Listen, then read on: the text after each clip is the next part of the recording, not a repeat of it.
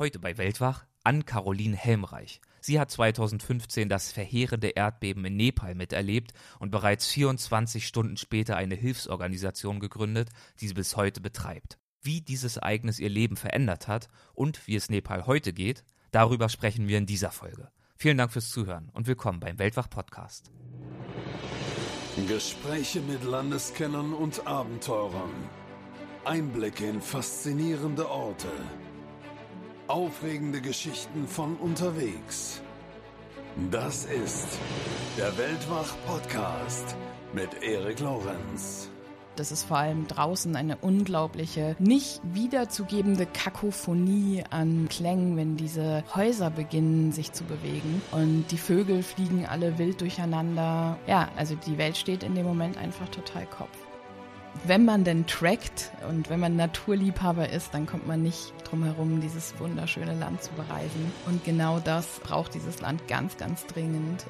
Ja, eine größere Furchtlosigkeit vom Leben und die Bereitschaft, es einfach bejahend anzunehmen. Das habe ich dort gelernt. Da war Nepal und ist es auch immer noch ein sehr, sehr weiser Lehrer. Ich kenne Ann-Caroline Helmreich, seit wir vor ein paar Jahren zusammengearbeitet haben und wir haben uns dann etwas aus den Augen verloren. Umso mehr freue ich mich, dass wir uns nun für ein interessantes und vielseitiges Gespräch über Nepal wieder getroffen haben. Nepal ist ein Land, das ganz besonders viele Menschen fasziniert. Zum einen Trekkingfreunde, die sich in die fantastische Natur stürzen wollen, aber auch Menschen, die sich von der Kultur und der Lebensweise angezogen fühlen. Ann-Caroline hat Nepal ganz besonders intensiv kennengelernt, intensiver als sie es sich selbst jemals hätte ausmalen können, denn sie erlebte 2015 das Jahrhunderterdbeben mit, das über 9000 Menschen das Leben kostete, Hunderttausende obdachlos machte und das Land in eine tiefe Krise stürzte. Mit der Unterstützung von Freunden gründete sie nur 24 Stunden nach dem Beben die Hilfsorganisation Garden of Hope. Ich möchte mich mit ihr darüber unterhalten, wie sie damals die Zeit nach dem Erdbeben erlebt hat, wie diese Erfahrung sie verändert hat und natürlich, wie es Nepal heute geht. Viel Spaß bei unserem Gespräch. Hallo an Caroline, willkommen zum Weltwach Podcast. Hallo Erik, freue mich. Nepal. Was hat dich 2015 dazu veranlasst, nach Nepal reisen zu wollen? Was hast du dir von dieser Reise versprochen? Nach vielen Jahren im Management habe ich gedacht, ich ähm, ja, leg einfach mal eine Pause ein und eruiere, was es denn so Neues geben wird im Leben. Und äh, das habe ich mir von Nepal versprochen und ich kann schon mal spoilern, ist auf jeden Fall eingehalten worden. wie lange wolltest du dort bleiben oder wie lange wolltest du ursprünglich insgesamt reisen? Ich hatte ein One-Way-Ticket und äh, den Charme, wirklich ein paar Monate bleiben zu können und zu wollen und bin insgesamt dann drei Monate gereist, also viel kürzer als ich eigentlich wollte, weil dann ja ziemlich was dazwischen gekommen ist. Ähm, du hast gerade schon gesagt, du warst vorher viele Jahre im Management. Bist du dort ausgestiegen oder wolltest du einfach nur noch mal neue Impulse kriegen? Gab es irgendwas in deinem Leben, was du dort hinterfragen wolltest auf dieser Reise, wo du neue Impulse gesucht hast? Gute Frage.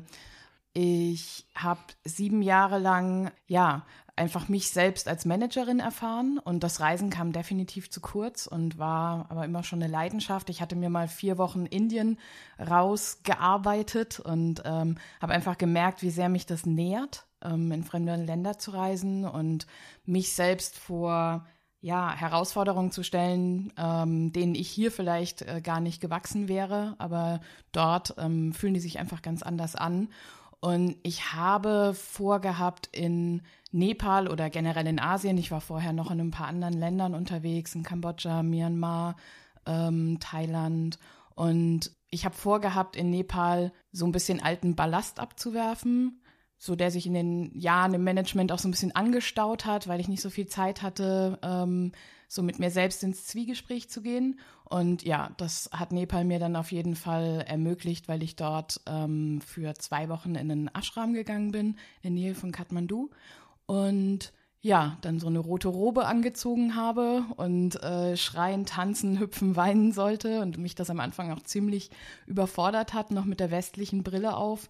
Ähm, ich aber sagen muss, dass das Nepal auf jeden Fall ähm, als erstes Geschenk für mich bereitgehalten hat, dass ich dort äh, ja ziemlich viel seelischen Ballast loswerden konnte.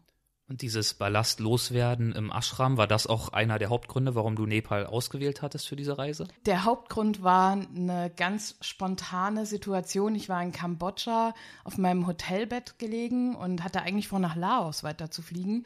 Und irgendwie habe ich gedacht, nee, das ist es jetzt nicht.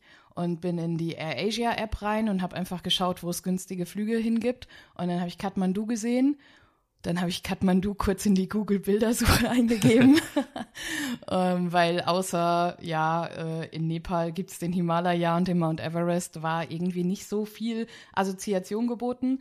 Dann waren da bunte Sadhus und äh, wunderschöne Szenerien und pittoreske Landschaften. Und dann dachte ich, ja, dann buche ich den Flug jetzt mal und guck mal, wie lang es mich dort hält kein Plan vom Ashram und auch noch überhaupt keine konkreten Pläne, außer dass ich niemand bin, der unbedingt tracken gehen wollte, was äh, viele dann gesagt haben, dass es unverständlich finden, dass ich überhaupt mich nach Nepal aufmache, wenn man nicht tracken geht.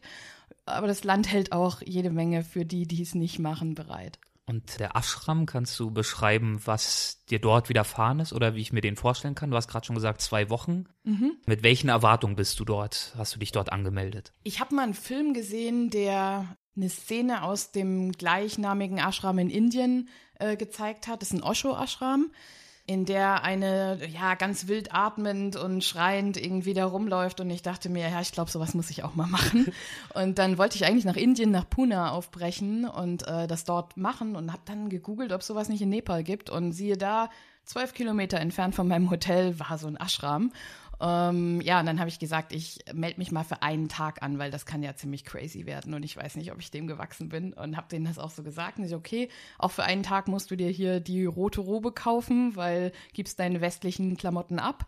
Und dann habe ich mich darauf eingelassen und bin dort rein in eine ziemlich andere Welt. Also wenn du dann dich in so einem riesen Meditationssaal befindest mit äh, dieser roten Robe an und einer Augenbinde und alle um dich rum auf einmal wild anfangen zu schreien oder Purzelbäume zu schlagen, dann denkst du dir schon kurz, bin ich hier richtig?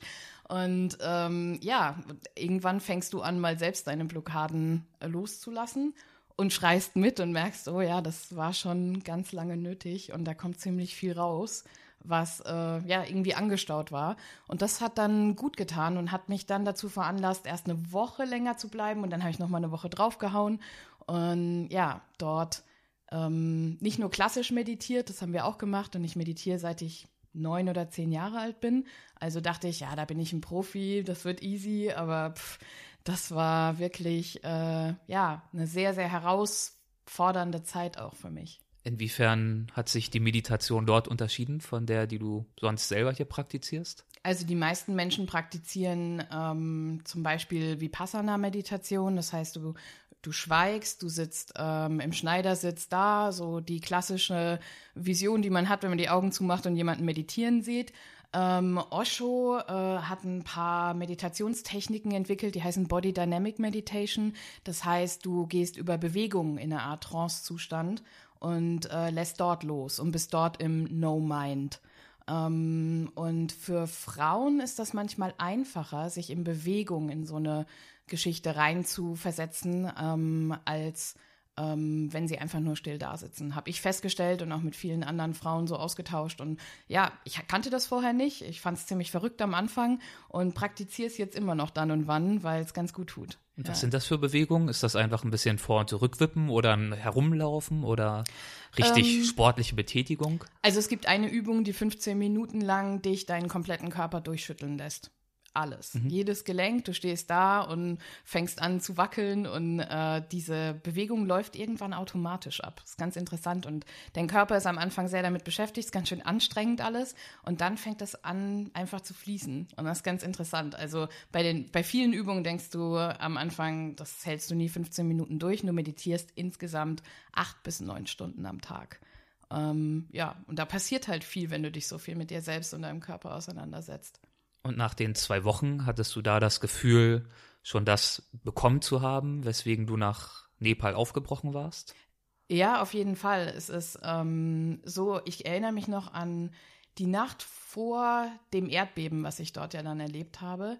Äh, da habe ich in meinem Instagram-Account ein Bild äh, gepostet Und äh, Nepal runtergelesen, die einzelnen Buchstaben steht für Never Ending Peace and Love. Und ich war genau 30 Tage in Nepal, als ich diesen Post abgesetzt habe in Insta und geschrieben habe, das Land hat mir ganz viel gegeben und äh, ich freue mich auf alles, was noch kommt und so weiter. Und boom, am nächsten Morgen kam das Erdbeben, als hätte ich es geahnt. Ja, aber das, das war schon, schon vor der ganzen Geschichte, die dann noch folgt, auf jeden Fall Momentum dort, ja. Und das Erdbeben, wo und wie hast du das erlebt? Ich war in meinem Hotelzimmer in Kathmandu in Tamil, das ist der ja, Backpacker District dort und war im ersten Stock, saß auf dem Bett. Ich hatte wild gefeiert am Abend vorher und war mir nicht ganz sicher, ob das sich in meinem Körper und mit irgendwelchen Katererscheinungen gerade abspielt oder ob da außenrum wirklich was ist. Es hat also so 15 Sekunden gedauert und dann habe ich ja recht schnell dann doch äh, realisiert, ähm, dass ich in Lebensgefahr bin, weil die äh, Hotels dort natürlich nicht nach deutscher Ingenieurskunst gebaut werden. Ähm, und habe abgewogen und ich konnte nicht mehr konnte nicht mehr raus, hat sich einfach zu doll bewegt das Haus und habe mich dann vor äh, mein Bett gekauert. Und ja, war mir ziemlich sicher, ist jetzt so 50-50 Chance, ob mein Hotel äh, noch da ist oder nicht in den nächsten Minuten. Also es war auch kein äh, zartes Vibrieren, sondern ein heftiges Beben wirklich, was man deutlich gespürt hat. Ja, also 7,8 war die Stärke und es ging zwei Minuten lang. Und die Stärke ist das eine, die Dauer ist das Zerstörerische. Und zwei Minuten können ganz schön lang sein. Es fallen alle Gegenstände um in deinem Zimmer und so. Also du merkst schon, dass was passiert. Es ist vor allem draußen eine unglaubliche mh, nicht wiederzugebende Kakophonie an, an Klängen, wenn diese Häuser beginnen sich zu bewegen und die Vögel fliegen alle wild durcheinander und ja, also die Welt steht in dem Moment einfach total Kopf. Und wie sind dann die ersten Minuten und Stunden nach dem Beben für dich abgelaufen? Ich bin, nachdem das Beben vorbei war, habe ich mir ein paar Sachen geschnappt, in eine Tasche gesteckt und äh, bin runter. Und dann, ja, habe ich unten gesehen, sind ein paar Sachen umgefallen, aber keine großen Schäden. Habe auch erstmal keine zusammengestürzten Gebäude gesehen und dachte, okay, habe mich mit den anderen kurz abgestimmt, die aus China kamen. Die waren natürlich da ähm, äh, gleich sicher, dass das ein Erdbeben war. Äh, ich war noch total neben mir und dachte, okay, jetzt hast du das auch mal erlebt, so ein Erdbeben und ja, gut, Haken dran. Und dann fing das nächste an. Und dann bin ich einfach nur noch gerannt auf die Straße, habe ähm, ja Strommasten gesehen, die in Autos brechen, Mauern, die einstürzen. Ähm, und das bringt bei dir recht schnell so diese ganzen Katastrophenfilme wieder hervor, dass du denkst, okay, gleich tut sich noch die Erde irgendwie auf und so. Und die Leute sind sehr in Panik, ähm, wenn die Erdbeben beginnen, ist es auch manchmal schwer stehen zu bleiben. Es haut dich einfach auf den Boden. Und ich habe mich dann dafür entschieden, als ich mich umgeschaut habe, Kathmandu ist sehr eng bebaut. Wo gibt es eine freie Fläche, in der ich so kalkulatorisch nichts auf mich äh, fallen äh, lassen könnte? Und habe dann einen Kreisel vor ähm, der Einfahrt in diesen Distrikt Tamil gewählt äh, und stand da dann so drei, vier Stunden mit vielleicht 50 anderen Touristen und Einheimischen und habe dann dort eine deutsche Gruppe gefunden. Und wir kannten uns nicht, aber es hat nicht lange gedauert, bis wir uns halt bei jedem Erdbeben an den Händen gehalten haben. Und ähm, ja, uns gegenseitig halt immer wieder bestärkt haben, wenn einer emotional runtergebrochen ist, weil das waren schon intensive Stunden, die jeder anders aufgefasst hat, aber das ist ähm, einfach in deinem, in deinem Kopf tun sich eben diese ganzen Szenarien auf und du weißt auch schon, du kommst jetzt hier nicht mehr so schnell weg. Also mein Pass lag auf der indischen Botschaft. Ich habe gewartet auf mein Visum. Raus konnte ich also eh nicht. Der Flughafen war gesperrt. Äh, ins Hotelzimmer konnte ich auch nicht, weil das Hotel hätte einstürzen können. Es waren so sieben, acht Hotels im 500 Meter Umkreis um mich rum, die platt waren. Also haben wir uns dann ein Camp auf der Wiese äh, gemacht mit einer großen Isomatte, auf der wir zu fünft geschlafen haben. Ich habe zu der Zeit keine deutschen Leute, irgendwie Freunde oder sonst was äh, um mich gehabt, weil die sind Tracken gefahren und war alleine mit dem Hotelpersonal. Und die waren alle so Anfang 20, ziemlich ängstlich. War das vor dem Kreisel oder danach? Das war nach dem Kreisel. Ja. Ich bin dann wieder in, ja. den, in den Hotelgarten zurück und dann, ja, habe ich einfach die Lage eruiert. Komme ich hier raus? Komme ich aus der Stadt raus? Ich will aufs Land. Dann haben mir die Leute gesagt, auf dem Land ist noch viel schlimmer. Du bist hier im Valley, hier ist es eigentlich sicherer.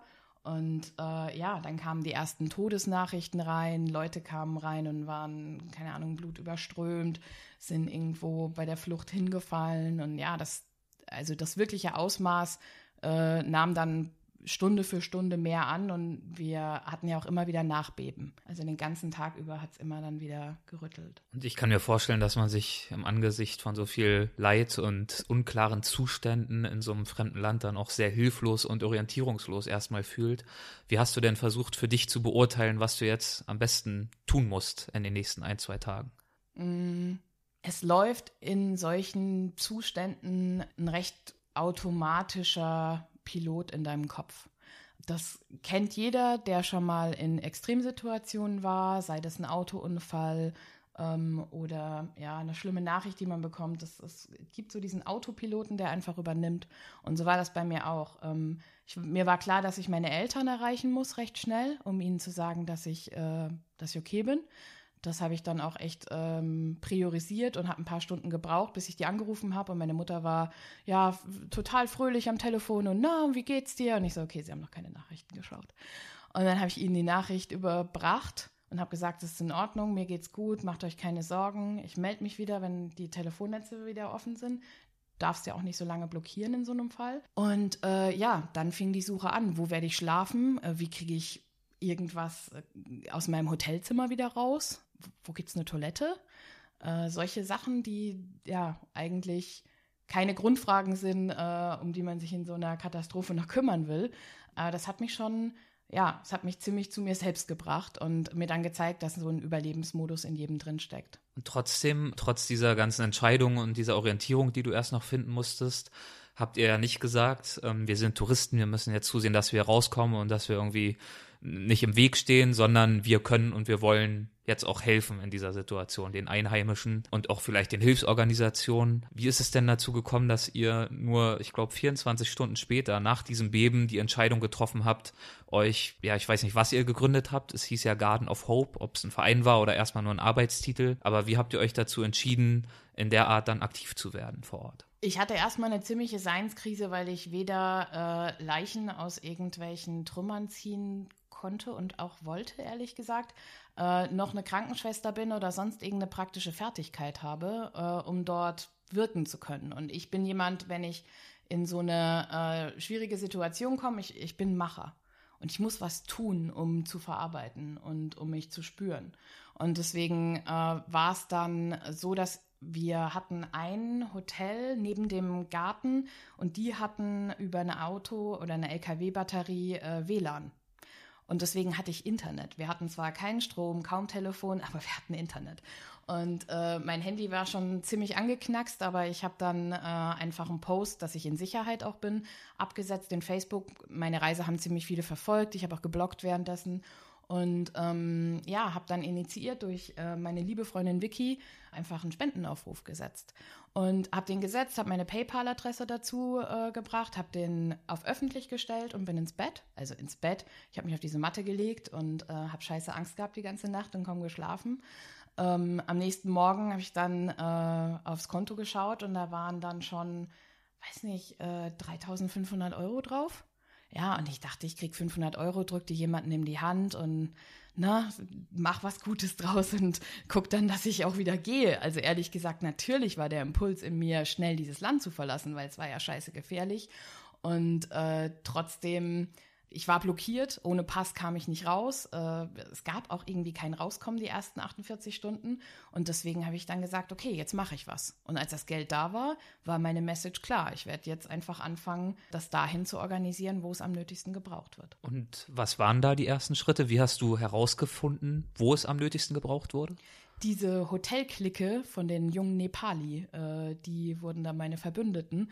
Und ähm, die hatten ziemlich viele Nachrichten von den abgelegenen Villages, ähm, wo halt kein Stein mehr auf dem anderen stand. Und dort haben wir dann nach ein paar Tagen haben wir die ersten mutigen Geschäfte gefunden, die wieder aufgemacht haben. Also es war ja eine komplette Blockade. Du hast ja auch schlecht irgendwas zu essen bekommen oder so. Es waren wirklich so Notzustände dort.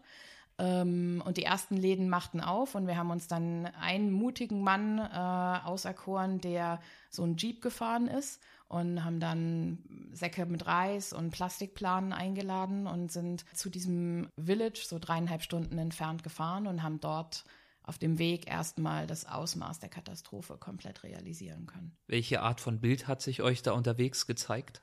Du kennst doch die Puppenhäuser, die so auf der einen Seite ganz offen sind und du kannst in die Wohnungen reinschauen. Und für mich waren die zerstörten Häuser gar nicht das, was mich so krass ergriffen hat, sondern diese Puppenhäuser, wie ich sie dann genannt habe. Zu sehen, wie sich darin Leben abgespielt hat und ähm, wie es das jetzt eben nicht mehr tut äh, und alle auf der Straße ihre Camps aufgebaut haben, überall Plastikplanen gespannt waren und die Leute dort unter ja noch schlimmeren Zuständen, als sie ohnehin dort in diesem sehr armen Land schon leben, ausharren und äh, ja in Todesangst sind, weil in den zwei Wochen, in denen ich dort war, nach dem Erdbeben, habe ich ungefähr 100 Nachbeben erlebt und das ging ja dann auch noch weiter. Ähm, dieses Bild hat sich mir auf der Fahrt geboten und für mich die eindrücklichste Situation war, als wir dieses Dorf erreicht hatten haben wir die Sachen abgeladen, haben die ähm, verteilt. Die Nepali sind ja auch bekannt dafür, dass sie das Trägervolk sind. Also sie haben oft so einen ähm, Strick, den sie sich, also so ein Tuch, das binden sie sich um die Stirn und lassen das den Rücken runterlaufen und dort spannen sie dann eben die Säcke ein, weil die Nackenmuskulatur sehr, sehr stark ist und bei denen natürlich auch gut ausgebildet, dadurch, dass sie diese Art von Tragen gewohnt sind und können dadurch sehr schwere Massen eben äh, durch die Berge auch ähm, tragen. Und die haben sich diese Reissäcke ähm, eben aufgeladen und dann sind wir über einen zusammengebrochenen Marktplatz so in der Dämmerung gelaufen. Und dann haben die mir gesagt, dass sie die toten Körper unten drunter noch nicht rausgezogen haben. Und du läufst dann über so eine komplett zerstörte Infrastruktur, die ungefähr 20 Dörfer außenrum versorgt hat mit Lebensmitteln und allem, was sie brauchen.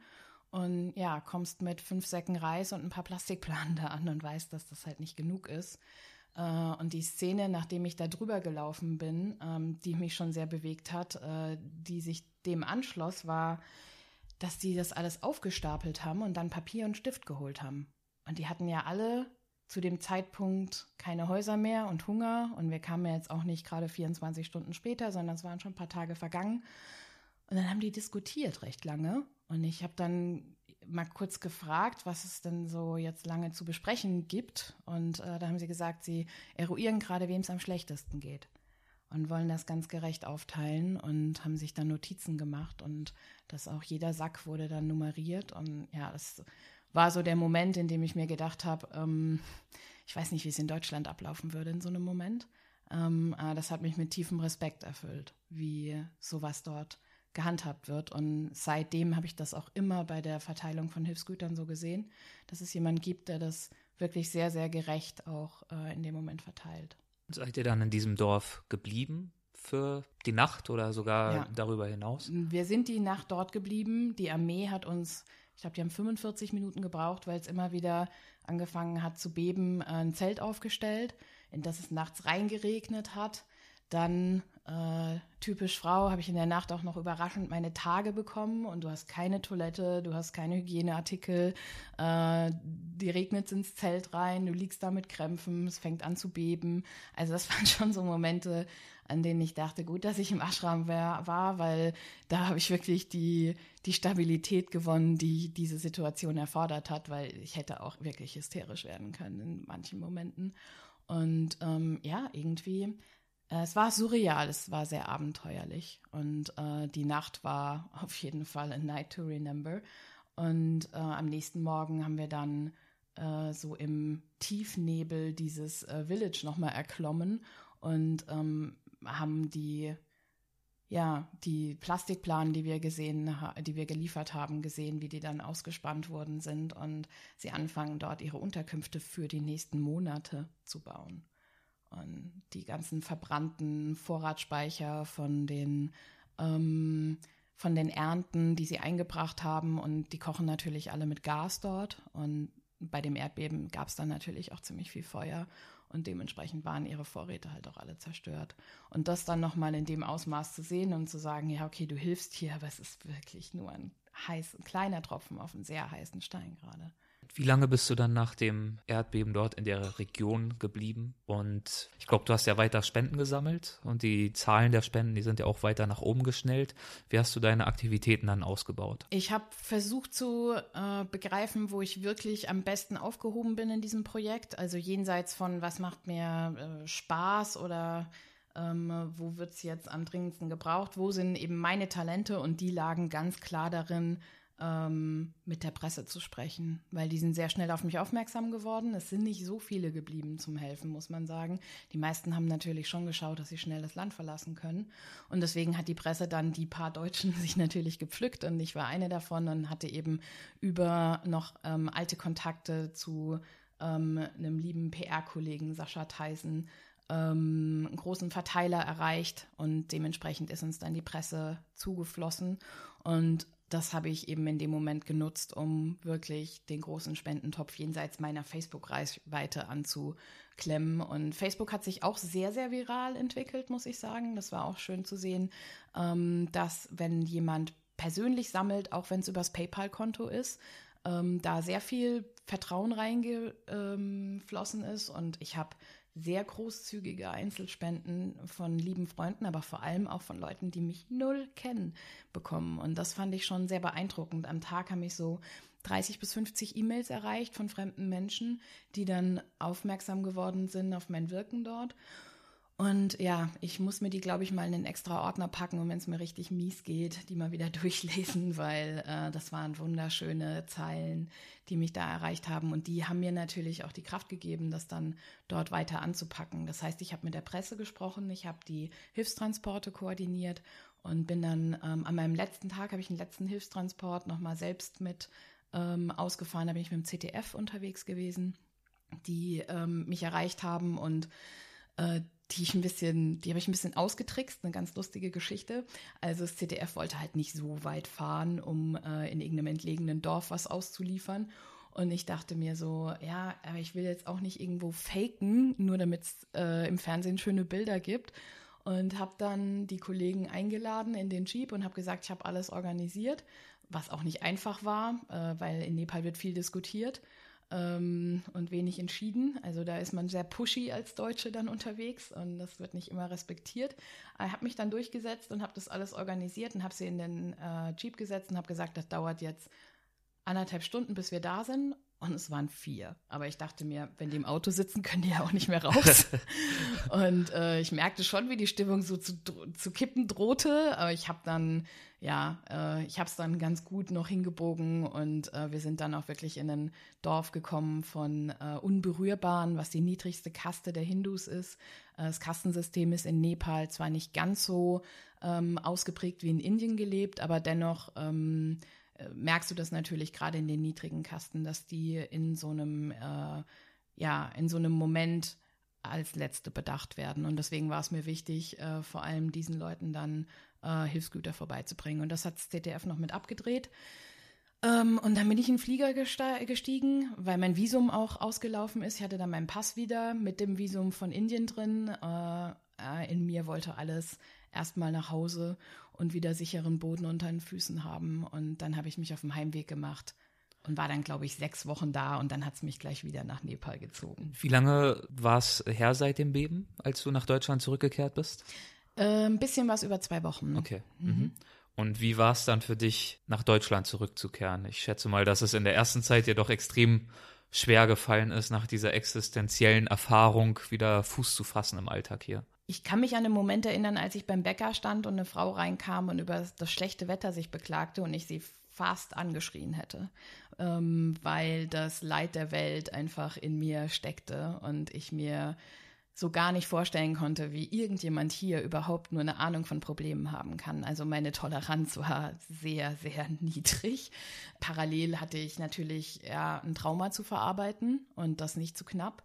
Das heißt, ich habe mich erstmal, ich glaube, zehn Tage bei meinen Eltern eingekapselt und wollte da auch äh, keine sozialen großen Kontakte. Ich habe weiterhin meine Arbeit gemacht für die Organisation und habe ähm, Termine wahrgenommen, aber ich konnte noch nicht diese, oh Gott, was dir alles passiert, Gespräche ähm, führen. Dann nach äh, zehn Tagen bin ich aus der Versenkung aufgestanden, äh, habe alle eingeladen und habe in der Scheune meiner Eltern einen äh, Vortrag gehalten und habe gedacht, wenn, dann mache ich äh, alles in einem Aufwasch und mache keine ganz vielen Einflugtreffen und habe dreieinhalb Stunden über Nepal referiert und über meine Zeit dort und dann eben auch über das Erdbeben.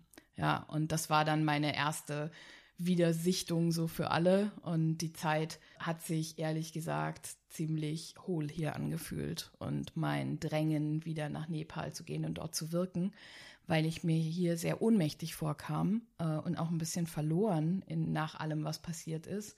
Ähm, ja, der wurde immer stärker, der Drang, und dann ja, habe ich ein Ticket gebucht und war sechs Wochen später wieder da. Und wie ging es dann dort vor Ort für dich weiter? Wir haben irgendwann gemerkt, dass natürlich die äh, ganzen Reissäcke und Plastikplanen jetzt keine dauerhafte Lösung sind. Deswegen haben wir uns dann nach ein paar äh, Aufenthalten dafür äh, dazu entschieden. Wir wollten erst ein Waisenhaus aufmachen. Das war unser erster Impuls, hatten auch schon ein Haus äh, gemietet und die äh, Behörden haben uns da aber einen Strich durch die Rechnung gemacht, weil die Auflagen für Waisenhäuser aufgrund von ja vielen üblen Dingen, die in Nepal passieren mit Waisenkindern, die gar keine Waisenkinder sind und und und, und dann aber Todesurkunden zu den Eltern in die Dörfer geschickt werden, äh, um mit diesen Kindern dann Geld von Touristen zu erwirken, dass sich die Betreiber der Waisenhäuser schön in die eigene Tasche stecken. Also üble Geschichten, die da ablaufen und deswegen, was ich total verständlich finde, sind die Auflagen dafür sehr hoch geworden. Und dann haben wir gesagt, okay, kein Waisenhaus, dann machen wir den Garden of Hope auf und haben äh, am Rande von Kathmandu äh, für ein Jahr ein Haus dort betrieben. Ähm, das haben wir komplett durchrenoviert und dort dann Volunteers untergebracht, die tagsüber, also vormittags in ähm, ja, Hilfsorganisationen, die mit uns verbunden sind, weil wir die die ganze Zeit unterstützt haben, Waisenhäuser, Schulen, Bergdörfer, ähm, sind die ähm, eben hin und haben dort gewirkt als Lehrer oder Volunteer. Und äh, nachmittags haben wir die Kinder im, ja, im Kiez, wenn du so willst, also in unserer Nachbarschaft, äh, alle empfangen und haben die unterrichtet. Wir haben denen Hausaufgabenhilfe gegeben, mit den interkulturellen Unterricht gemacht, gespielt, getanzt, Gitarre beigebracht, ähm, einen Garten angelegt, einfach äh, ein Stück unbeschwerte Kindheit gegeben und ähm, vor allem so die Neugierde auf Neues äh, geschaffen. Das nepalesische Bildungssystem ist ja ziemlich antiquiert und beruht noch so ein bisschen so wie bei uns so auf den 40er Jahre Werten der Strenge und ähm, auch der Züchtigung. Äh, und die Kinder können dort einfach keine Lernerfahrung machen, die sie so empowern würden, dass sie den Sprung raus aus dem Land auch ähm, schaffen, um äh, sich selbst zu verwirklichen, weil die Gegebenheiten in Nepal einfach sehr schwierig sind. Garden of Hope, so hieß euer genau. Gebäude, genau. aber ja. eure Organisation heißt ja, glaube ich, anders. Also unsere Organisation am Anfang ist immer ein bisschen kompliziert, äh, hieß Hilfe für Nepal. Das war einfach noch frei auf Facebook und ich habe da schnell gehandelt damals. Äh, und dann haben wir gesagt, wir müssen einen internationalen Titel nehmen, weil wir, die Volunteers natürlich auch international waren und in Nepal auch niemand Hilfe für Nepal checkt. Also wurde es dann der Garden of Hope und das war dieses Volunteerhaus. Das mussten wir dann letztes Jahr schließen, weil es uns leider ähm, auf gut Deutsch gesagt unterm Arsch weggeschimmelt ist. Und äh, das war ein bisschen gesundheitsschädigend für die, die da lange Zeit drin gewohnt haben. Also ich habe auch drei Monate danach äh, hier noch ziemlich krank gelegen, als ich dort war. Und deswegen haben wir dann gesagt, so schön wie das war und so viel Liebe wieder reingeflossen ist, wir schließen das jetzt und machen ein kleines Büro in Tamel auf und dort sind wir eben die Anlaufstelle für die Volunteers. Aber wir haben kein Haus mehr, was wir bieten. Aber es gibt immer noch die Organisation Garden ja, of Hope. Die gibt es immer noch, die heißt auch so. Und in Tamil kann man uns eben auch im Büro besuchen. Und, äh, und ihr habt auch eine Website bestimmt dazu. Wir haben eine Website, ähm, hilfefürnepal.org und für natürlich mit UE dann. Verlinken wir natürlich dann auch in den Notizen. Das ist super. Genau. Und äh, so kann man uns erreichen und äh, lebendig verfolgen kann man uns auf Facebook. Mhm. Und über diese Organisation hinaus hast du ja auch noch mehr Engagement an den Tag gelegt. Du hast nämlich ein eigenes Label gegründet, Yakmandu. Was ist denn Yakmandu? Was macht ihr? Also Yakmandu ist eine Wortschöpfung aus dem äh, Yak. Das ist so das ähm, ja, tibetische Hochlandrind, das so ganz zottlig und weich aussieht und aus dem gerne auch äh, Wolle gesponnen wird. Und äh, ja, daher das Yak und das Mandu kommt dann von Kathmandu, so ist das zusammengeflossen. Ähm, und das ist ein Label, ein äh, ja, Fair Fashion Label. Ähm, Hätte ich auch nicht gedacht, dass ich sowas mal gründe. Ich habe eigentlich mit Mode nie wirklich was am Hut gehabt. Äh, aber Nepal liegt mir eben so am Herzen. Und deswegen habe ich, als ich dort war, überlegt, wie kann ich denn das Land jenseits von diesen Hilfsgeschichten, ähm, die sowieso jetzt schon anlaufen, ähm, auf eine andere Art und Weise noch unterstützen und für mich daraus auch äh, eine eigene Zukunft bauen. Und ich habe so einen ziemlichen Schaltick also überall, wo ich auf der Welt äh, bin, kaufe ich mir einen Schal. Das habe ich allerdings auch erst festgestellt, nachdem ich Jagdmando gegründet hatte, dass ich das mache, als ich dann mal in meinen Schrank geschaut habe. Und ja, dann lag es irgendwie ziemlich nah, weil äh, Nepal dafür auch bekannt ist, ähm, Schals äh, mitzubringen. Und zwar als Geschenk für Freunde. Und die haben mir alle aus den Händen gerissen. Und dann dachte ich, oh, wenn ich da das nächste Mal hinfahre, dann kaufe ich mir noch ein paar mehr. Und ja, so entwickelte sich das dann. Und dann habe ich im, äh, ja, im August 2015, ja, doch, genau, es war recht, äh, recht nah nach dem Erdbeben, ähm, habe ich dann die Firma angemeldet. Und im November sind wir online gegangen, also es ist ein Online-Shop und mittlerweile steht der vor allem unter der großen Fahne äh, Women Empowerment. Also ich habe mich dort den Frauen äh, verschrieben, vor allem den Frauen, die aufgrund von ja, ihrer, nicht unbedingt ihrer Kaste, sondern ihrer, ihrer Lebensgeschichte nicht in den Arbeitsmarkt äh, wirklich können. Das heißt, wenn du zum Beispiel missbraucht worden bist, ähm, wenn du geschieden bist, wenn du alleinerziehend bist, verwitwet, dann sind das alles äh, Stigmata, die dazu führen können, dass du nicht in Beschäftigung kommst.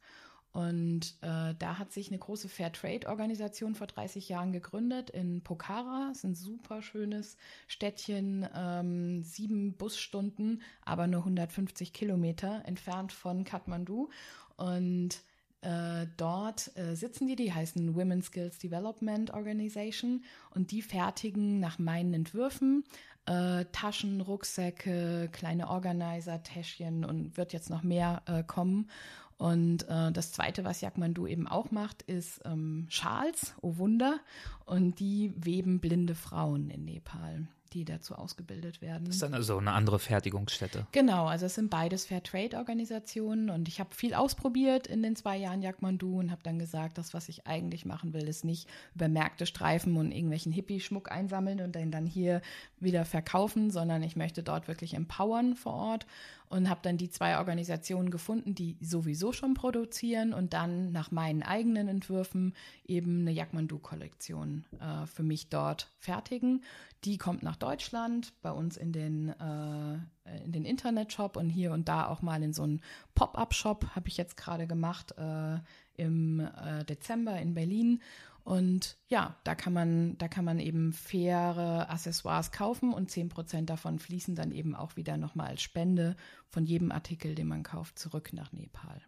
Und ich nehme an, dadurch, dass du mit einer Fairtrade-Organisation zusammenarbeitest, ist die Zusammenarbeit auch etwas leichter, weil normalerweise hätte ich mir das bei einem Land wie Nepal für unsere deutschen Verhältnisse doch auch recht anspruchsvoll vorgestellt. Stichwort einheitliches Qualitätslevel, Pünktlichkeit, Zuverlässigkeit.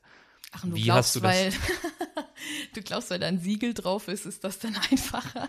Nicht unbedingt, ich ja, frage. Weit gefehlt. Also genau das, was du ansprichst, äh, lustig, weil wir haben es im Vorgespräch noch nicht mal davon gehabt.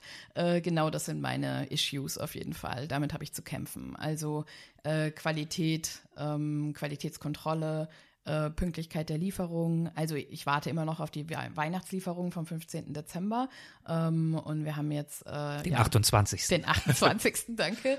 Das heißt, ähm, das sind Dinge, die du dann in Kauf nehmen musst. Und das ist natürlich ähm, ja wirtschaftlich für mich eine Katastrophe, kurz vor Weihnachten meine Ware nicht zu bekommen und in einem Shop zu stehen, in dem nur 40 Prozent der Waren ausgelegt sind. Damit musst du dann rechnen. Und da ist auch egal, ob die ein Fairtrade-Siegel haben oder nicht, die kulturellen wie soll ich sagen, äh, Verwürfnisse, die wir haben, äh, die äh, strapazieren meine, äh, meine Nerven schon sehr. Das äh, will ich gar nicht irgendwie äh, romantisieren, wie das ist, mit so einem Unternehmen dort zusammenzuarbeiten. Also so viel Gutes, wie das tut, ist das für mich, wirft es mich doch sehr zurück auf ähm, lustigerweise mein Deutschsein was ich so vorher nie wirklich für mich beansprucht hätte. Ähm, merke dann aber schon, dass diese Werte mir sehr wichtig sind und die auch nicht schlecht sind, wenn man Business abwickeln will. Pünktlichkeit, Qualität, Zuverlässigkeit. Und äh, ja, da gibt's hier und da auf jeden Fall Reibereien und als Frau dort Business zu machen, äh, ist sowieso, ja, also ich kann mich da schon gut durchsetzen, aber eigentlich werden Frauen dort eben nicht auf gleicher Augenhöhe angesehen als Businesspartner und deswegen musst du dich da schon sehr maskulin auch gebärden äh, und hart sein und ja, das sind eigentlich Dinge, die, ja, die kann ich, aber die widerstreben mir eher. Ja, aber hier und da ziehe ich die Karte halt, um mir dort Respekt zu verschaffen, ja. Wie ist dein Plan für die Zukunft für Jagdmandu? Was hast du mit dem Label noch vor? Das ist lustig. Mich, ich werde oft über Pläne gefragt. Also natürlich kann ich jetzt ein, paar Marketing-Insights 2018 geben, aber äh, was ich eigentlich sagen will, ist, ich habe aufgehört, nach dem Erdbeben Pläne zu machen. Ich bin offen für, für neue Dinge. Meine wichtigste Währung, die ich verdienen kann, ist Dinge zu lernen. Und ich würde sagen, da hat Jagmandu jede Menge bereit gehalten für mich dieses Jahr. Und nächstes Jahr ähm, ist das Jahr der Skalierung. Das heißt, ich werde nächstes Jahr einfach austesten, ob das kleine ja, Liebhaber-Label auch auf einer größeren Bühne tanzen kann. Äh, was im Fairtrade-Bereich immer sehr schwierig ist, weil dir die Produktion hinten dann schnell in die Knie gehen kann. Die ist nicht so weit aufgespannt wie bei großen Labels. Das heißt, wenn du da mit den Großen mitspielen willst, musst du halt wirklich schauen, dass hinten alles sicher ähm, geregelt ist. Äh, das lässt mich jetzt auch im ja, Frühjahr oder, oder Frühsommer nochmal nach Nepal fliegen, um dort ähm, sicherzustellen, dass ich eben auch skalieren kann. Und Ende des Jahres werde ich dann einen Strich drunter machen und für mich entscheiden, ähm, bleibt es, bleibt es ein, ein Liebhaberding, was ich mache, um dort Frauen zu empowern und natürlich auch, ein bisschen Geld damit zu verdienen? Ähm, oder wird es mein, mein Hauptprojekt, ja, weil es gut angenommen wird und die Leute verstehen, dass ein T-Shirt nicht äh, 5 Euro kosten soll und am besten auch alle in der Kette der Produktion äh, Spaß daran haben und empowered werden. Äh, nicht nur der, der die schöne Tasche am Ende trägt. Und äh, ich hoffe da sehr auf ein Umdenken. Ähm, das merkt man ja schon in vielen Bereichen, dass ja ähm, mehr wie soll ich sagen, Awareness äh, im, äh, im Konsum liegt. Und äh, ich glaube, dass die ganze Modebranche die nächste große Welle sein wird, in der das rollt. Und dann wäre es total schön, wenn es Jagdmandu dann auch ereilt. Also ich bin offen für alles, was kommt. Und deswegen nächstes Jahr also zurück nach Nepal. Wie oft warst du denn jetzt seit dem Erdbeben schon dort? Fünf, sechs Mal, ich kann es dir gar nicht sagen so genau. Ich glaube, insgesamt zusammengerechnet habe ich so ein Dreivierteljahr ungefähr in Nepal äh, verbracht in den letzten zwei Jahren. Ja. Und kannst du beurteilen, wie das Land das Beben deiner Ansicht nach verkraftet hat? Wie ist die Lage heute? Ähm, das Land ist sehr durchzogen von Korruption. Und äh, das hat auch zum äh, Ergebnis geführt, dass ein Großteil der Hilfsgelder noch überhaupt nicht ausgeschüttet wurde über das Land. Das heißt, viel, was man jetzt sieht an Wiederaufbau, ist durch, ähm, ja, durch Hilf Hilfsorganisationen, die großen NGOs oder private Initiative entstanden. Ähm, staatlich ähm, war komplett Versagen äh, von Beginn des Erdbebens bis jetzt für mich sehr, sehr spürbar. Und die sind sehr damit beschäftigt, ihre Politik da in Schach zu halten. Nepal hat eine ähm, parlamentarische Demokratie und ähm, über 20 Parteien, die sich dort irgendwie einigen wollen. Große noch maoistische Einflüsse. Das ist also einfach ein großes ähm, Pulverfass, was da politisch unterwegs ist. Gibt sehr viele Streiks, ähm, auch sehr gewalttätige Streiks, die dann immer wieder komplett das Land lahmlegen, tagelang. Ähm, dann streiken nämlich nicht nur ein paar auf der Straße, sondern das ganze Land arbeitet dann nicht mehr. Und ähm, das hat sich äh, das hat sich noch zugespitzt. Also wir haben äh, nach dem Erdbeben mit sehr vielen Blockaden von Indien auch äh, zu tun gehabt, die die Wirtschaftsströme nicht mehr zugelassen haben. Und da Nepal keinen Anschluss ans Meer hat, sondern ein Binnenland ist, ist es halt extrem angewiesen auf ähm, die Importe aus Indien und die haben einfach die Grenzen dicht gemacht, weil es ein paar politische Spannungen gab. Nepal ist so ein Pufferstaat, wenn du so willst, zwischen Indien und China und ja, ähm, die zweitgrößte Trinkwasser äh, also das zweitgrößte Trinkwasservorkommen in Asien sitzt eben dort. Das erstgrößte übrigens in Tibet. Äh, da kannst du dir schon vorstellen, wie China gerade die Fühler ausstreckt, ja, und in solchen gebeutelten Ländern. Nepal war nie annektiert oder besetzt. Ähm, aber es ist natürlich jetzt spannend, so ein geschwächtes Land dann auch mal ein bisschen in die Zange zu nehmen. Ja. Äh, noch ein nettes Beispiel, Indien hat die Zölle nach dem Erdbeben 400 Prozent erhöht. Und wir haben äh, Plastikplanen äh, über die grüne Grenze dann geschmuggelt, ähm, ohne diese Zölle bezahlen zu müssen, weil das hätten wir uns überhaupt nicht leisten können als kleine Hilfsorganisation. Also politisch geht da viel ab.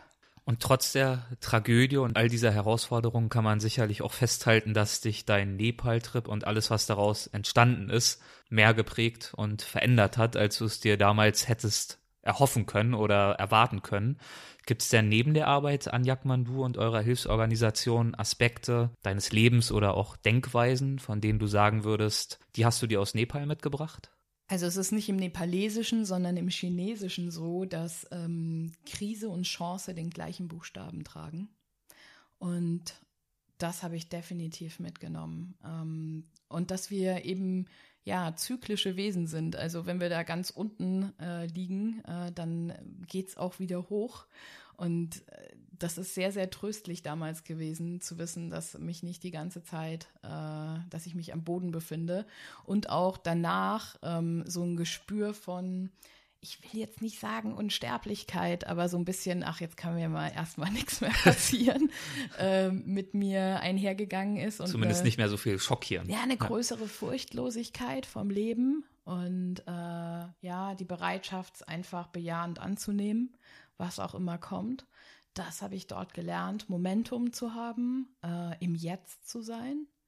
Ähm, das hat sich, das hat sich als das einzig Wichtige auch herausgestellt, sowohl dort als auch hier. Und da war Nepal und ist es auch immer noch ein sehr, sehr weiser Lehrer. Und wie hat sich dein Leben ansonsten heute im Vergleich zur Zeit vor der Nepal-Reise verändert? Bist du ins Management zurückgekehrt oder konzentrierst du dich jetzt schwerpunktmäßig auf Jagdmandu und auf die Hilfsorganisation? Also Schwerpunkte gibt es in meinem Leben nicht so wirklich, muss ich sagen. Ich bin, ähm, man nennt das äh, die Scanner-Personality. Das sind Leute, die mehrere ähm, Dinge gleichzeitig am Laufen haben müssen und nur dadurch eine tiefe Befriedigung ähm, erfahren. Gibt es ein cooles Buch, irgendwie vom Titel so, warum muss ich mich entscheiden, wenn ich tausend Träume habe? Und als ich das gelesen habe, habe ich gedacht, ja, genau das bin ich, danke, es gibt noch mehr davon. Und deswegen gibt es bei mir keine Schwerpunkte, sondern nur äh, viele äh, Projekte, die ich begleite. Ähm, eins, was ich noch mache, das wäre vielleicht so ein Schwerpunkt, ist äh, Unternehmensberatung und Coaching ähm, sowohl im äh, Business als auch im Live-Bereich. Das macht mir super viel Spaß. Äh, ich habe mit einem Freund gerade noch eine kleine GBR gegründet. Wir bringen äh, ein ja, Achtsamkeitskartenspiel raus. Ähm, das ist auch gerade in der Planung und ich freue mich auf noch so viel. Ich will nächstes Jahr auch wieder viel reisen mit meiner Freundin zusammen und ähm, ein bisschen bloggen über äh, das Thema, ja, wie in den Reiseländern, die wir zusammen äh, ähm, uns erobern wollen mit dem äh, LGTBQ, LGTBQ äh, Rechten umgegangen wird. Also äh, mal zu schauen, wie weit kannst du es denn äh, äh, ja, wie weit kannst du es denn treiben? Kannst du, kannst du nach Jordanien reisen äh, wie ein ganz normaler äh, Tourist, äh, wenn du mit einer Frau zusammen bist? Oder ist das ein Thema, über das die Leute da stolpern, wenn du Händchen haltend auf der Straße läufst? Und das war vorher nie ein Thema in meinem Leben und ich finde es sehr spannend, das jetzt neu zu erfahren beim Reisen. Ähm, und darüber äh, ja vertiefen zu bloggen und mal zu schauen, wie sich Reisen in dem Aspekt anfühlt. Also es geht auf jeden Fall weiter. Es geht auch mit ihr nach Nepal. Das äh, ist natürlich äh, jetzt erstmal auf dem Plan. Ähm, und dann wollen wir mal schauen, wohin es uns noch weht. Klasse, dann würden wir jetzt zum Abschluss zu den Halbsätzen kommen. Das ja. ist eine Kategorie, die haben wir in jeder Folge. Das heißt, ich gebe einen Halbsatz vor und du vollendest ihn. Das kann ganz knapp oder auch etwas ausführlicher sein, ganz wie du magst. Okay. Das Wesentliche, das uns das Reisen schenkt, ist wieder zurückgeworfen werden auf ähm, das, was wirklich zählt. Und ähm, sich ganz intensiv zu spüren, wenn einen gar nicht so viel umgibt. ähm, ja, außer das ganze Neue, äh, was so die Netzhaut belichtet. Eine Reise ist für mich in Anführungszeichen gelungen, wenn? Eine Reise ist für mich äh, gelungen, wenn ich genährt und äh, aufgewühlt nach Hause komme und äh, ja, ins, ins Schwärmen gerate, wann auch immer ich äh, jemanden darüber reden höre und dieses Land äh, erwähnt wird und ich da sofort rein kretschen muss, um meine Erfahrungen eben auch zu teilen, dann war das eine gelungene Reise, ja. Ein intensives Leben zu führen bedeutet für mich? Sich immer ähm, gewahr zu sein, dass ähm, das Jetzt zählt und äh, dass die Vergangenheit nicht mehr beeinflusst werden kann und die Zukunft ähm, ja einfach freudig umarmt werden will und äh, im Vertrauen zu bleiben. Ähm, das ist für mich ein intensives Leben, weil dann ja alles kommen darf, was erfahren werden will. Ein Moment auf meinen Reisen nach Nepal, der mich besonders bewegt hat, war? Ich saß fünf Stunden im Weltkulturerbe Pashupatinath. Ähm, das ist ein Verbrennungsgatt so ein bisschen das kleine Varanasi. Und äh, dort habe ich 14 Verbrennungen ähm, mir angeschaut, um mich mit dem Thema Tod äh, für mich auf eine andere Art und Weise auseinanderzusetzen. Eine Begegnung in Nepal, an die ich oft und gern zurückdenke, war? Oh, da gibt es so viele. Ähm, ich pflück eine raus, das ist mein lieber Freund Cory, den habe ich im äh, Ashram kennengelernt und äh, wir haben äh, uns jetzt dieses Jahr in Vancouver wieder getroffen und haben jetzt vor, uns äh, das dritte Mal, wenn wir uns sehen, auf dem nächsten Kontinent zu treffen und immer so weiter. Äh, und der ist ein ganz, ganz lieber Teil äh, meines Lebens geworden. Und das ist schön, dass es, also es hat unglaublich viele Menschen in mein Leben gespült, diese Reise, aber den pick ich jetzt einfach mal ganz lieb raus und sag, äh, ja, liebe Grüße nach Chicago, auch wenn er das nie hören wird, weil sein Deutsch noch ziemlich schlecht ist. Aber man soll die Hoffnung nie aufgeben. In zehn Jahren wird Nepal auf jeden Fall in sehr vielen ähm, Pässen als Stempel verewigt sein, weil wenn man denn trackt äh, dann, und wenn man Naturliebhaber ist, dann kommt man nicht drum herum, dieses wunderschöne Land zu bereisen. Und genau das ähm, braucht dieses Land ganz, ganz dringend. Äh, Touristen, die mutig sind, sich auf den Weg machen. Ähm, es ist wieder sicher dort. Man ähm, soll nicht die Angst ähm, als Begleiter auf solche Reisen mitnehmen. Ähm, und das würde das Land einfach unglaublich nähern, wenn in zehn Jahren da mehr Stempel in unseren Pässen sind und wir es besuchen und in seiner Schönheit erfahren. Mhm. Dann jetzt ganz zum Abschluss die Assoziation. Das heißt, ich mache es mir einfach noch einfacher und nenne nur noch einen Begriff und du sagst das dazu, was dir dazu in den Sinn kommt. Okay. Berufung. Ich ähm, habe vor ein paar Jahren ähm, das Buch The Big Five for Life gelesen und äh, da soll man den Zweck der Existenz für sich festlegen. Und äh, da habe ich meine, meine Berufung sozusagen gefunden.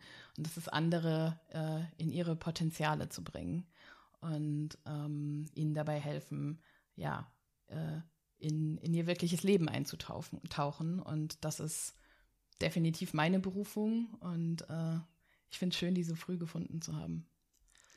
Krisensituation als Transformationsgeschenk ist eine Formulierung, die ich auf deiner Coaching-Website gefunden habe. Ich dachte gerade schon, das kommt mir verdammt bekannt vor. Ähm, ja, äh, ich habe so ein bisschen so eine Theorie für mich aufgestellt, dass äh, eine Krise wie ein Erdbeben ist und man in seinen ganzen Grundfesten äh, erschüttert wird und äh, dann mal wieder freie Sicht hat auf das Fundament und auf dieses Fundament äh, blickt und auch sieht, wer steht denn da noch da? Wer sind denn meine, meine Helfer in dieser Krise? Und wer ist äh, eng bei mir und dann wieder neu aufbauen darf. Und das ist das Schöne, dass es eben wieder weitergeht und deswegen ist das ein Transformationsgeschenk, weil aus der Krise eben die größten Erkenntnisse und Stärken erwachsen. Erfolg ist so relativ für mich. Ähm, ich, ich sehe mich erfolgreich, äh, auch wenn ich anders geprägt bin. Äh, ich habe lange Jahre im Vertrieb gearbeitet. Da war ich erfolgreich, wenn mein Bankkonto angeschwollen war. Äh, nicht, dass ich, äh, nicht, dass ich was gegen angeschwollene Bankkonten hätte. Ähm, Erfolg bedeutet für mich mittlerweile was ganz anderes. Das ähm, bedeutet, äh, ja, bei mir zu sein ähm, und äh, äh, das zu tun, äh, was ich wirklich möchte. Und morgens aufzustehen und zu sagen, ja, das ist mein Werk und äh, das beutelt einen auch an manchen Morgenden, aber ich tue es für mich und ich erfülle nicht die Träume anderer, sondern meine eigenen. Achtsamkeit und Business. Passt super zusammen. Gibt auf jeden Fall Sinn, äh, wenn man zum Beispiel, wir haben vorhin über die Meditation gesprochen, ähm, das einflechtet in den Berufsalltag. Hat man Meditationslehrer bei Absolventa eine Woche mitlaufen lassen, man morgens und abends eine halbe Stunde meditiert. Die Leute waren echt gechillt und lieb zueinander. Wurde das wirklich angenommen? Ähm, ja, also natürlich habe ich viele ein bisschen reingequatscht für die erste Session, gebe ich zu. Er war auch hart davon überzeugt. Es wurde so angenommen, dass ähm, ich glaube ein halbes oder dreiviertel Jahr sich noch regelmäßig morgens eine Gruppe getroffen hat zu meditieren vor der Arbeit. Das ist ja ein gutes Zeichen. Ja, sehe ich auch so. Und der letzte Begriff, Zuhause. Oh, ein schwerer Begriff. Ich habe viel damit gehadert, was denn eigentlich mein Zuhause ist.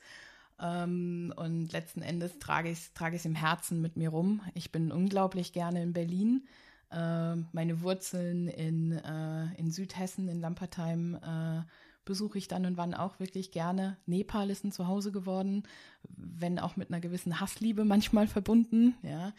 Ähm, aber da kehre ich auch gerne zurück und deswegen trage ich das Zuhause mit mir rum und sind vor allem eben äh, die Menschen, die mir ein Zuhause dann geben. Möchtest du vielleicht zum Abschluss nochmal wiederholen, wo die Zuhörer am besten mehr über deine Projekte erfahren können? Ja, super gerne. Die Hilfsorganisation von uns findet man auf www.hilfefürnepal.org.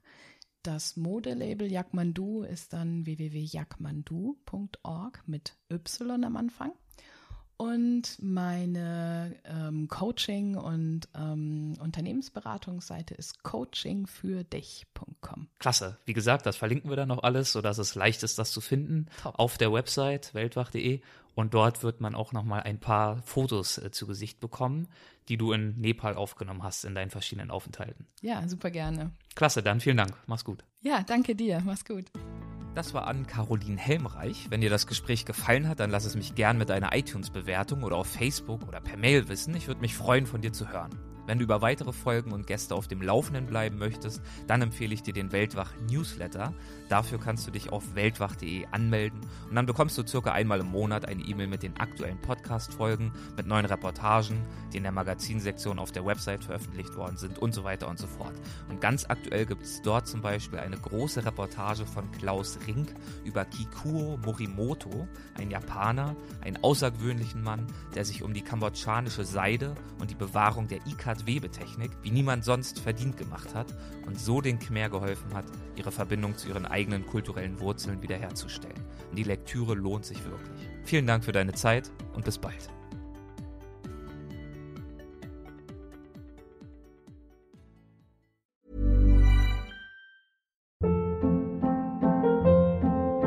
Hold up. What was that? Boring. No flavor. That was as bad as those leftovers you ate all week. Kiki Palmer here, and it's time to say hello to something fresh and guilt-free. Hello Fresh. Jazz up dinner with pecan-crusted chicken or garlic butter shrimp scampi. Now that's music to my mouth. Hello Fresh. Let's get this dinner party started. Discover all the delicious possibilities at hellofresh.com. Hey, it's Paige DeSorbo from Giggly Squad. High quality fashion without the price tag. Say hello to Quince. I'm snagging high-end essentials like cozy cashmere sweaters, sleek leather jackets, fine jewelry, and so much more. With Quince being 50 to 80% less than similar brands. And they partner with factories that prioritize safe, ethical, and responsible manufacturing. I love that. Luxury quality within reach. Go to quince.com slash style to get free shipping and 365 day returns on your next order. Quince.com slash style.